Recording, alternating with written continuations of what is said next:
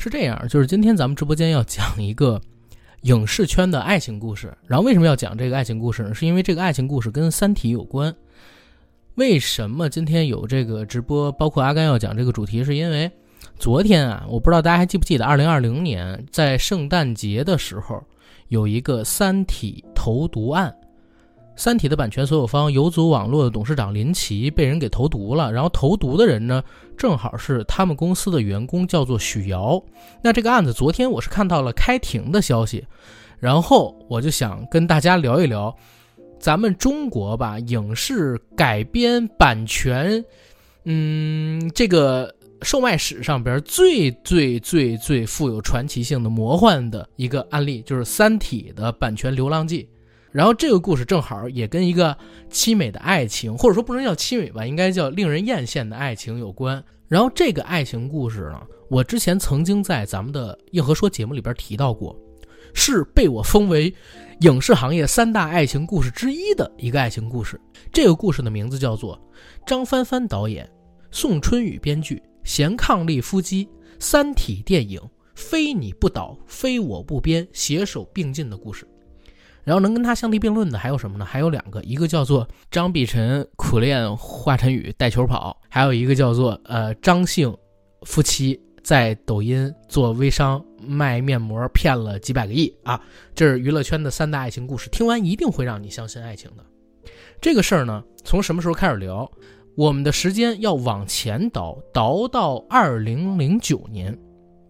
二零零八年，《三体》呢出版了。出版之后，实际上呢，在国内的科幻圈里边啊，引起了不小的反响啊，有大概三四万名读者特别特别喜欢这本书。我一点没开玩笑，因为在零八零九年的时候，你只要一提到中国科幻，基本上就那么几万人在关注。你看看科幻世界那个时候的月销量就行了。而在同时，那个时候中国也没有科幻电影，也没有什么所谓的科幻电视剧，除非你把就是刘德华当年和王晶合作的像什么《未来警察》或者说《卫斯理之蓝血人》这样的电影叫做科幻。但我觉得那对科幻电影是一种侮辱啊！在那个时候，没有人看好中国科幻，中国也没有科幻，中国有嘻哈都没有中国科幻。可是就在没有人看好中国科幻的时候呢，却有一对儿贤伉俪看好《三体》，想把《三体》的版权买下来，并且投拍成电影。这对贤伉俪是谁呢？男的叫张帆帆，是一名导演；女的呢叫宋春雨，是一名编剧。两个人都生活在北京，然后张帆帆之前曾经指导过一些电视剧，是从北京电影学院毕业的。他老婆宋春雨和他合作了很多项目啊，但两个人呢一直也没有太出名啊。在北京这样的人其实很多，包括阿甘可能也认识一些，咱们听众里边可能也认识一些，对不对？但张帆帆和宋春雨两个人。特别有眼光，尤其是宋春雨，他有喜爱读科幻文学的爱好。就在零九年的时候，他读到了《三体》的第一部，读完之后惊为天人，觉得这是他读过的中国最好的科幻小说。同时，他也有一想法，就是趁着还没有人把《三体》的影视改编权买下来，把《三体》的影视改编权给买下来。敢说敢干，立刻就开始规劝自己的老公张帆帆，还把自己老公给劝动了。两个人就带了自己的全部身家，跑到娘子关去找大刘，跟大刘聊，想要把《三体》的影视改编权给买下来。然后买这个《三体》的版权，现在市面上边有几种说法，啊最多人相信的一种说法是，张帆帆夫妻两个人豪掷十万现金，从这个大刘的手中买了。《三体》的全改编权，就是全版权啊！很多人都相信十万这个事儿是真的，但是众所周知，大刘老师呢是有小号的，他的小号还经常在贴吧上边发言，比如留言说一些让大家啼笑皆非的话。我随便念两句：“刘慈欣是中国最好的科幻作家。”啊，这句话就是大刘先生的小号啊，在贴吧上发言写的。然后呢，大刘曾经亲自辟谣过十万块钱这件事儿。说怎么可能只卖了十万呢？不要散布谣言。他亲口说不是十万，所以呢肯定是不止十万。但是依照当年的一个行情价是很难超过五十万的，大概就是在十万五十万之间。我觉得大概就二十来万、三十来万，这是很合理的一个数字。为什么会说这点钱很合理呢？是因为《三体》最早发表在科幻世界这个事儿呢，我还问过科幻世界的朋友。我们硬核说不是请科幻世界影视改编这个部门的负责人啊王珊珊来录过一期播客节目嘛？珊珊当时就跟我们说，大刘当年《三体》在科幻世界的稿费是一千字一百五十块，《三体》总共八十万字，总共加起来也才十几万。这是当时科幻类书籍在国内的一个稿酬的通价。所谓的科幻小说的影视改编权，全都是白菜价。张帆帆夫妻挑选的这个时间节点也特别好。他们挑选的什么时间呢？大概就是在一零年前后嘛。往后过没两年，大概就是从二零一二年、二零一三年，《三体》呢会先在国内火起来，什么《我的三体》啊之类的，就会陆陆续续的开始制作了。而到了一五年之后，大刘会拿到雨果奖，《三体》就会真正的破圈，大刘成为中国科幻第一人，然后《三体》成为一个巨大的 IP。那个时候再买《三体》，肯定不是现在这个价儿。我觉得啊，中国呃所谓的文字影视改编权售卖史上边有两个特别典型的吃大亏，然后被人捡大漏的例子。一个呢，就是刚才咱们说的《三体》，它肯定是最大的，没有比它更大的漏了。第二个大漏是什么呢？就是《鬼吹灯》的漏。当年天下霸唱啊，跟这个某网站的人喝酒，喝的特别嗨，然后把《鬼吹灯》的版权给卖了。这是中国啊文学影视改编史版权售卖真的最大的两个漏。因为《鬼吹灯》肯定也是非常值钱的，《三体》哎，有人居然不相信《三体》比《鬼吹灯》这个值钱吗？《三体》不比《鬼吹灯》值钱？鬼吹灯呢？它一直我我都不说其他啊。鬼吹灯实际上是一个蛮敏感的项目，而在中国电影的未来五年规划当中，有一条写的就是大力发展科幻。鬼吹灯这个项目，你连真正的原汁原味的影视化改编都很难做得到，你还跟我说影视这个影视价值是吗？然后不是因为鬼吹灯拍的多，而且《三体》是一个世界 IP。鬼吹灯的话，你在国内可能是能跟三体去较量的一个 IP，但你放在世界上，能不能放到一起去比，这又是一回事儿。起码你像奶飞，他会买三体的 IP，但是奶飞应该不太会买鬼吹灯的 IP，对不对？我们就先嗯不跟这个弹幕上面来说了，我们还是进到这个刚才说到的内容里边去。鬼吹灯啊，版权的签售还有。《三体》版权的签售都是中国文学影视改编版权售卖史上边的两个巨大的漏。之后的无数作家都在努力避免这两个坑，对吧？一个是喝酒误事儿，啊，一个是看不准未来的形势。你看大刘现在到底有多懊悔，自己用那么便宜的价格把这个《三体》的版权给卖了呀？张帆帆夫妻啊，真的是慧眼识珠。而两个人在拿到《三体》的影视改编权之后，其实有过一段比较艰难的时间。为什么？因为刚才聊到。两人拿下《三体》版权的时候是零九年，在零九年的时候，有谁看好科幻呢？有谁愿意投拍中国科幻呢？没有人。两个人其实，在呃之后的几年时间里边，经常带着《三体》去各个公司聊，看哪家公司愿意改编这本小说。他们俩那个时候还没有想着就是自己去做导演或者做编剧，只想看看有没有公司愿意跟他们去聊这个改编的事儿。可是找了一圈下来，没有任何一个公司对《三体》这个项目感兴趣。在找愿意给《三体》进行影视改编的公司的这段时间里边，张帆帆担任导演，拍了两部电影，一部叫做《密室之不可告人》，一部叫做《密室之不可靠岸》。讲真，这两部电影其实在当年还是稍微有一点名气的。《密室之不可告人》呢，用四百万的成本拿下了两千万的票房，他还请了苏有朋来做男主角。我自己其实是有看过《密室之不可告人》那部电影，特别的 low。特别的 low，我严重的怀疑这部片子在当时能拿到两千万的票房，就是它制片成本才四百万嘛。实际上是因为在当年蹭上了小成本悬疑恐怖片在国内爆行的那个热度。那个时候，只要你上小成本恐怖片，然后你都会有一点点排片，然后也有一批固定的观众会走进影院里边去看。后来，当大家发现国产恐怖片没有鬼，都是精神病或者说做梦之后，恐怖片这个。相对而言还比较容易赚钱的买卖才彻底消停下来，但张帆帆其实是赶上了一个行业红利期吧。他所拍摄的《密室之不可告人》是真的挣到点钱，所以他才有机会执导自己的第二部电影，就是《密室之不可靠岸》。可是，《密室之不可靠岸》票房居然还没有《密室之不可告人》高，所以你就可想而知，就是这个导演他本身的能力跟水平，真的就在这。第一部就是撞大运，第二部有个更强的卡斯，居然拍的还不如第一部。但是呢，虽然这两部电影并没有取得评论界的叫好，可张帆帆导演不甘心啊，他一直觉得自己是一个怀才不遇的天才导演。两部电影口碑不行，只是因为自己没有拿到足够的啊创作资金。自己呢没有拿到足够的在片场的话语权，他对自己的导演实力是非常有自信的。包括他老婆，我觉得真的他老婆特别的爱他、包容他、支持他、相信他。他老婆疯狂的相信他是一个充满天分、才华的天才导演。所以这两个人呢，一直都携手并肩啊，走在中国影视行业的这条大路上。机会始终是留给相信爱的人的。啊，这个机会很快就来到了张帆帆夫妇的身前。什么机会？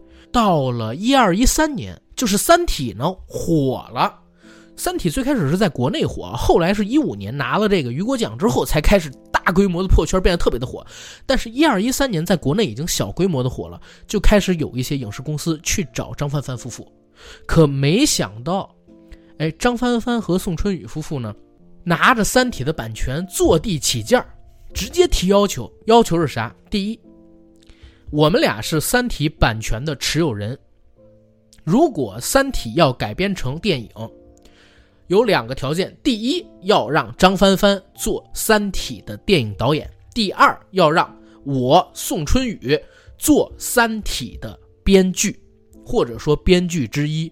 而且，呃，一二年、一三年的时候啊，据传说张帆帆夫妇还请了两个律师。只要有公司来对接《三体》的事宜，都是让律师去和这些公司的谈判人见面，而且让律师把所有的条件告诉他们。两个人可能都不露面的，为什么？就是因为这里边怕遇见一些熟人不好交代，然后遇见一些以前的朋友没办法去谈。但是你想，张帆帆哎，密室之不可告人，密室之不可靠岸，这都是什么 level 的作品？这都是写进中国影史的恐怖片作品啊！他是一个那么好的恐怖片导演，他能导的好科幻片吗？好多制片公司当时啊，真的就是不敢投，不敢啊，真不敢啊！你想拍《三体》，哪怕就是一零年那会儿，大家奔着拍一个烂片的心态去投，对吧？去拍，你起码也得几千万吧？你让张帆帆导演一个去拍《密室之不可告人》的恐怖片的导演去拍一个最少最少最少啊七八千万甚至过亿投资的那么一部电影。我相信制片公司还没有几个就是吃头孢喝多了的，就因为这件事情，没有任何一家公司走第二轮谈判，都放弃了。直到啊，转机来了，什么时候呢？二零一四年，二零一四年的时候，有一家公司看准了《三体》，而且呢，觉得哎，《三体》这个 IP 应该不止值一部电影的钱。我不如借着跟张帆帆夫妻合作的机会，把《三体》的版权整个拿过来，啊，那这家公司是哪家公司呢？就是大家都熟悉的游族网络。游族网络这家公司，跟大家介绍一下，它其实是做夜游，然后出发的，啊，其实是做夜游起家的。他的老板呢叫做林奇，林奇老师其实年纪并不大啊。这些夜游并不是像大家。呃，所理解到的，比如说传奇夜游之类的，可能他们公司也做，但是按我搜到的资料呢，他们公司还是做一些策略型的夜游，还是有良心的，而不是做这种传奇私服夜游。然后这家公司最巅峰的时候，一年流水也有七八个亿，在做游戏阶段啊，最巅峰的时候。但是林奇老师毕竟是一个从零到一的富一代。人家脑子里边呢，还是有一定的商业伎俩的。他能看得到未来夜游的空间在哪儿，未来能做成什么样子。而且，马上夜游这个市场就要到顶了，之后可能就是手游天下。他们的技术积累又不够，这个时候怎么办？那大概就是从二零一零年、二零一一年左右那个时候开始，身边呢出现了一位奇人。这位奇人的名字叫做孔二狗，啊，这位奇人的名字叫孔二狗。孔二狗，大家可能看过他的一本书，叫《东北往事：黑道风云二十年》，对不对？《黑道风云二十年》的这个孔二狗作者，他呢一直心里有一个导演梦，所以在他写《黑道风云二十年》与网络上火爆之后，他就立刻呢受聘到了一家在国内其实以前很有名的公司啊，我不知道大家还记不记得，叫做小马奔腾。小马奔腾出品过很多的电视剧，在早期，比如像什么《历史的天空》，然后《甜蜜蜜》之类的。但是呢，呃，为什么最近这些年小马奔腾就不太行了？小马奔腾的老板叫做李明，然后应该是一四年的九月份，因为心肌梗还是突发性心脏病啊，然后去世了。他去世之后呢，小马奔腾就相当于就失去了领头人，而且小马奔腾在呃李明去世的时候，正好还有一个上市的对赌协议，这个对赌协议两个亿啊，最后判的是。李明的爱人，他的遗孀承担，所以这个事儿还是中国商业史上边一个比较典型的案例。然后为什么孔二狗会去小马奔腾呢？是因为小马奔腾之前是做电视剧比较多，但是零九年、一零年，我之前不是讲过吗？零九年、一零年开始，中国的电影产业开始腾飞，小马奔腾也那个时候开始参与进来了，做了什么《心花怒放》《黄金大劫案》之类的这些片子，《无人区》什么的。孔二狗就是在。这个阶段大概一零年左右进了小马奔腾，然后担任了呃小马奔腾领导，就是他老板李明的个人助理兼公司的编剧。但是你做个人助理跟编剧，能符合孔二狗对自己的定位吗？人孔二狗人写出《黑道风云二十年》啊，《黑道风云二十年》里边刘海柱那个角色有一句特别牛逼的台词：“看不起我，我你。”这是孔二狗他心中的一种。郁结吧，我觉得借着刘海柱这个角色说出来了。那孔二狗呢，到了小马奔腾之后，就认识了刚才我所提到的这个林奇老师，然后他给林奇老师就画了个大饼，讲了个故事，讲了什么故事呢？讲了星战的故事。他告诉游族网络的林奇老师，星战这个 IP，就是这个科幻 IP，在诞生的几十年时间里边，到底产生了多大的商业价值？而在中国还没有这样的 IP 成功运行出来，对不对？在中国还没有这样的 IP 成功运行出来。这个时候，你要做第一人，那林奇老师，哎呀，痛定思痛，想了一想，对，夜游啊，夜游，夜游，不能老做夜游，我要做一做真正的，就是牛逼的主题的 IP 的开发，然后我要成为下一个星战之父，对吧？哪怕我叫不了什么，呃，乔治·卢卡斯，我应该叫乔治·大林奇。当时就是这么想的，于是呢，他们看上了《三体》这个 IP。你要知道，影视公司啊，一般没什么钱，真的，影视公司一般没什么钱。影视公司当年市值最高的就是华谊兄弟跟光线，也就几百个亿的市值，他们手里的流动资金能有多少？但是你做游戏的公司手里的流手里的现金流得有多少，对不对？而且你觉得游戏公司缺钱吗？就是到现在，影视产业跟整个游戏产业都不是一个 level 的东西。所以，当游戏公司或者互联网公司来到影视行业之后，哇，资本大涌入，一方面是行业腾飞啊，对不对？另外一方面，流量明星也开始出现了，报价越来越高，越来越高，越来越高，就把自己垫出地球了。然后这块可能就说远了，说回这个，说回这个，啊，林奇老师还有孔那个张帆帆夫妻，张帆帆夫妻就相当于扎的一大蛤蟆，真的。扎到一大蛤蟆，什么什么叫扎蛤蟆？其实就是北京以前叫圈钱、圈大款这意思。林奇就是那只大蛤蟆，林奇愿意花钱给张帆帆夫妇，让张帆帆夫妇去参与《三体》的制作，就答应他们条件，让张帆帆做导演，让这个宋春雨就是张帆帆的媳妇儿做编剧，而且还答应了一个，据说啊，答应了一个巨离谱的条件。这离谱条件是什么？三体，我不是说开始没火吗？张帆夫妻他们找不到投资人，后边火了，而且是越来越火。那据说等到张帆帆夫妻和林奇老师，游族网络的老板去聊的时候，他们提了俩条件，一个是刚才说的，就是一个当导演，一个当编剧啊。还有第二个条件，第二个条件最离谱的是，三体的投资金额不能低于两个亿，就是三体电影的投资金额不能低于两个亿。这个这个事儿太炸裂了，你知道吗？我第一次知道这个时候，我我都觉得特炸裂。就张帆帆，你是谁？哎，你是拍《密室之不可告人》的导演，哎，你敢要两个亿去拍《三体》哦？哇！我当时我当时听到这个消息的时候，我人都已经傻掉了。但是这儿讲真，游戏公司真的是有钱，真是有钱。然后所以。那个林奇老师就给了张帆帆夫妻两个亿，然后包括答应了张帆帆做《三体》的导演，呃，宋春雨做《三体》的编剧这个要求，然后在二零一五年的三月，开机了张静初与冯绍峰主演的《三体》电影的第一部。而《三体》，我讲真啊，其实说实话，就是林奇还有这个孔二狗，包括说张帆帆以及宋春雨，我刚才虽然各种开玩笑。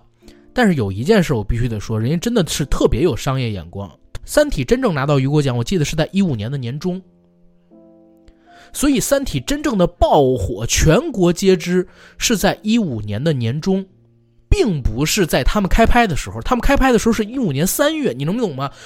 然后我们接着再往后边来说，那随着《三体》拿到了雨果奖，网上对于《三体》电影版的关注铺天盖地而来。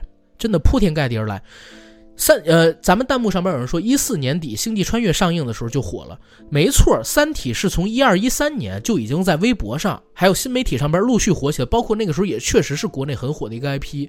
但是，咱们必须要正视一个事实，百分之八十以上的，我觉得啊，中国人看《三体》是在一五年《三体》拿了雨果奖之后，真的是在《三体》拿了雨果奖之后，你呢？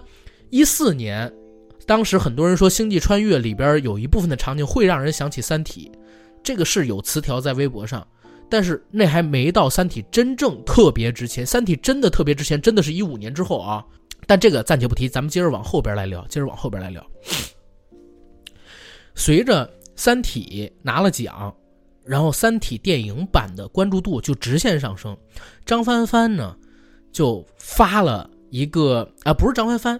游族网络当时就发了一个《三体》电影版的预告片，这版的预告片其实现在大家也能看得到，讲真还是做的蛮烂的。于是，在网络上就开始出现了一批声音，一批声音就说：“哎呀，怎么回事？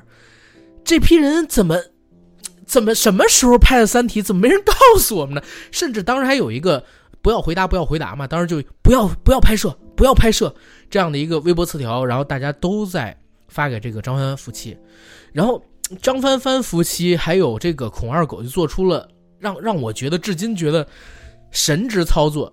这儿忘说了一点啊，孔二狗呢当时跟林奇就是交的比较好，然后也入职了林奇的游族网络，而且呢他们还成立了一个公司叫游族影业。游族影业这家公司本身就是要改编《三体》，然后改编成《三体》的影视剧版的啊，他也在游族影业是高层。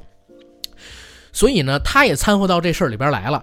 先是张帆帆看到了网友们的质疑跟恶评之后，张帆帆导演就说：“ 说他是《三体》版权的持有人，他挚爱《三体》很多年，他对《三体》的影视改编非常用心，而且他呢还跟网友们讲，就是说《三体》改编他观察过，到底哪一部分是最难的？他觉得特效是最难的。”为了能拍出好的《三体》，他自己已经自学好几年特效了。张 张帆帆当时的那个微博，真的啊，现在大家可以去搜，就是张帆帆已经自学了好几年的特效了。然后。然后他发的这个微博，网友就开始各种各种调侃的、恶骂的。然后孔二狗出来了，孔二狗那个回答更是中国影史上的一个一个神话哇！神话，我说的话是说话的话啊，不是真正的那个被捧到一个神坛的那种神话。什么神话呢？他说的是，《三体》是我们中国人的 IP，只有我们中国人。才能写出来《三体》，《三体》要毁也要毁在我们中国人手上。哎，这也是孔二狗的原话。大家现在去搜《三体》，要毁也得毁在我们中国人自己手上，你知道吗？我当时我说：“哎呦，我操！”孔二狗真的是有商业眼光，真有商业眼光。他比一七年还早两年。你想，一七年才有《战狼二》，一五年。孔二狗就已经先说出来，《三体》要毁也得毁到我们中国人自己手上，哇！侯爷真是侯爷，你你看是不是？刚才我提到这些人是不是都特别有商业眼光，特别有预见性，都能预测出未来几年最火的东西是什么？孔二狗当时就这么说的。然后 这两个神之操作啊，都让网友们疯了，都让网友们疯了。然后大家都是看衰《三体》这个电影，但不管怎么样，你是不是看衰？他们官宣这个预告片的时候，都已经实拍完了，这个片子都实拍完了。那一个片子如果拍完了，对不对？然后大家又看到他们宣传做这么大阵仗，后边是不是就该等那片子上映了，对吧？可是你真的等了好久，一年、两年，three, four, five。等了这么多年，怎么一直不见《三体》的这个电影张静出版上映呢？哦，这个东西就是，呃，我们所说的一个众所周知的秘密了。什么秘密？传言，这是传言啊，但其实真的不是传言，就是特效公司的人自己出来说的。说《三体》这个电影呢非常奇怪，正常情况下都是特效公司前期就已经在呃和导演啊和整个电影的剧组讨论。该怎么帮这个电影做视觉效果，对不对？但是张帆帆团队呢，居然是先实拍完，然后把电影扔给了那个视效公司，让他们去做。前边完全没有和视效公司讨论过，而且因为前边拍的确实可能是比较烂吧，然后还提出了好多不切实际的想法，然后你前期的素材完全没有为这些想法去做准备，导致特效公司没办法完成你想要的那种特想要的那种视效。所以张帆帆就发现自己这一步上边做错了，游族网络当时也疯了，找不着特效公司来接手。然后这是第一件事，第二个事儿是什么呢？后来真的找到一家特效公司接手了，一看就是勉强把这片子给完成的。而完成了这个片子之后呢，在业内就有传说，游族网络进行了一场试映，进行了一场试映，让。呃，很多的朋友、业内的同事去看了这部《三体》的电影版，结果大家都惊觉这是一部大烂片，真的都是一部大烂片。游族网络既然看到的这个片子是一个大烂片，就想拯救一下这部片子，对不对？怎么拯救呢？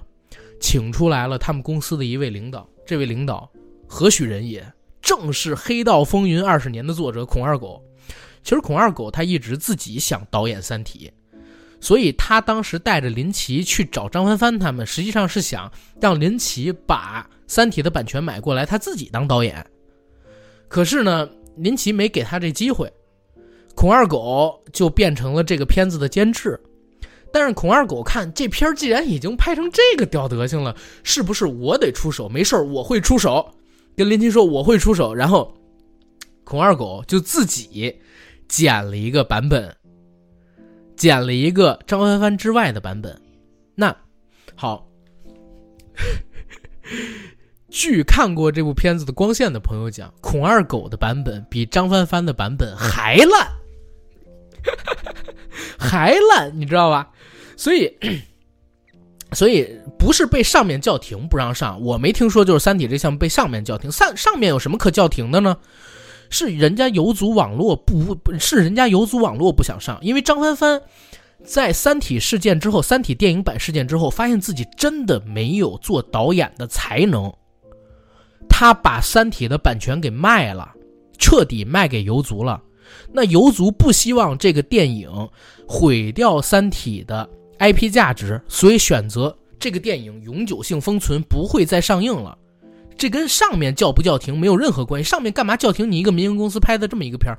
是人家游族网络为了保护这个 IP 价值，选择不上这个《三体》的电影第一部。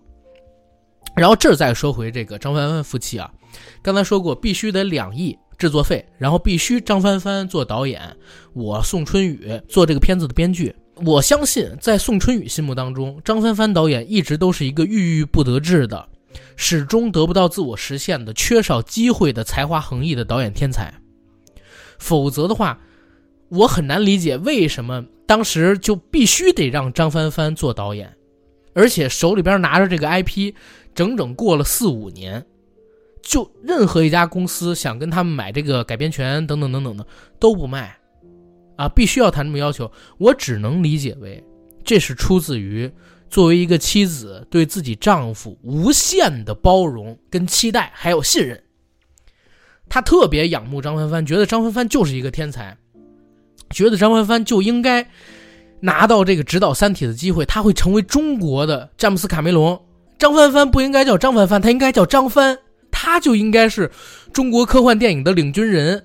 他拍出中国第一部科幻电影，我相信宋春雨一定是这么想的。所以我就跟大家说啊，在中国娱乐圈里边，或者说中国的影视圈里边是有爱情的。我就能给大家举出三个爱情，一个爱情就是张帆帆与宋春雨夫妇，非张帆帆《三体》不倒。然后再有就是张碧晨苦练华晨宇带球跑，再有就是张某某夫妻两个人联手卖假面膜，然后微商庞氏骗局，然后骗了几百亿。对，就是基本上这么一个影视圈的三大爱情吧。然后接着这个事儿再往后边讲啊，经历了《三体》这个电影事件之后，张帆帆。发现自己真的毫无导演才华，据说用了一个天价卖掉了《三体》的呃版权，他从大刘手里边买过来。刚才我不是说，哪怕不是十万，也不会超过五十万吗？对吧？不是十万，也不超过五十万。据说人家最后卖的数字，哎呀，是超过九位数的。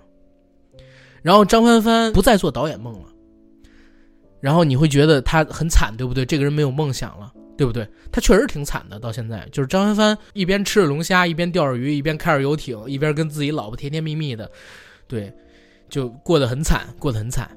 然后在《三体》的这个电影折戟沉沙之后，后边呢，其实就来到了我们大家啊，可能觉得最魔幻的一个阶段。刚才我们所说的这个魔幻啊，只是影视行业里的魔幻，但是接下来发生的事情的魔幻是涉及到刑法的魔幻。什么叫涉及刑法的魔幻？